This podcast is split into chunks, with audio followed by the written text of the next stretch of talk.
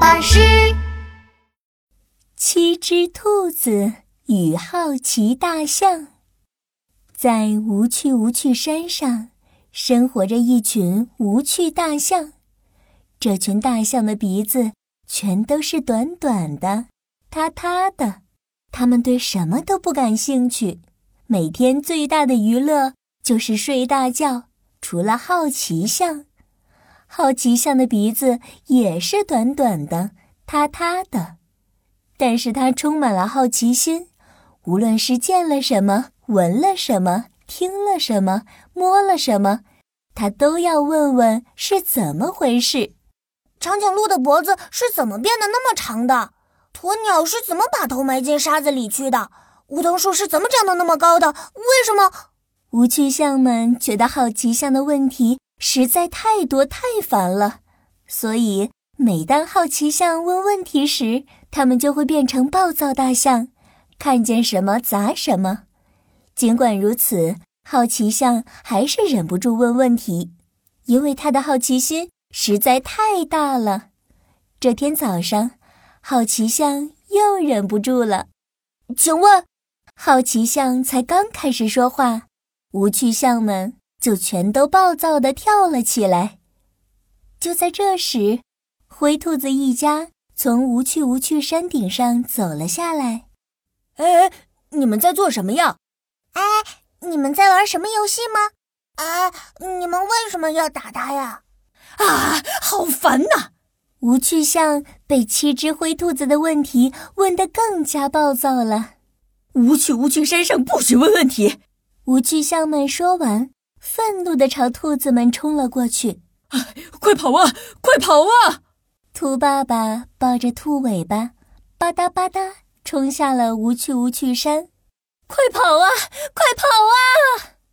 兔妈妈捂着兔耳朵，哒哒哒地跑下了无趣无趣山。快跑啊！快跑啊！兔宝宝们你追我赶，叽里咕噜地滚下了无趣无趣山。你们为什么要跑啊？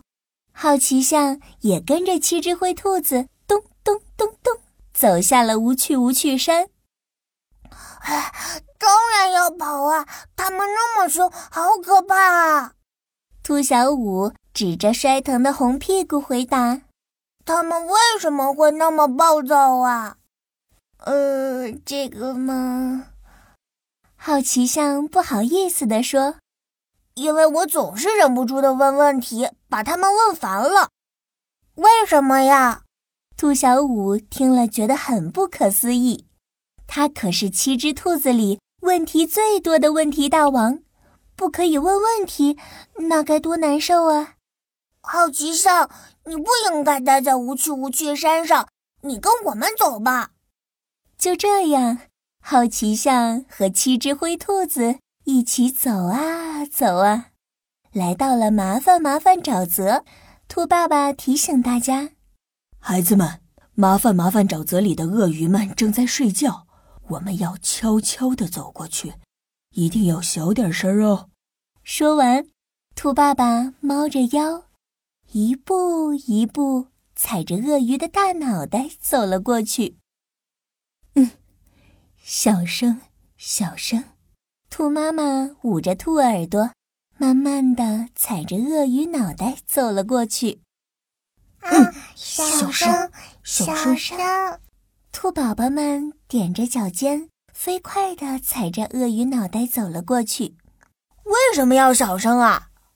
好奇象不明白，咚咚咚咚地踩着鳄鱼脑袋走了过去。也许是好奇象太重了，也许是好奇象说话的声音太大了。总之，就在好奇象要上岸的那一刹那。一只大鳄鱼醒了，它张开了大嘴巴，对好奇象说：“呃，你想知道的话，就靠近一点吧。”好奇象当然想知道啦，他头伸过去，想听鳄鱼说什么。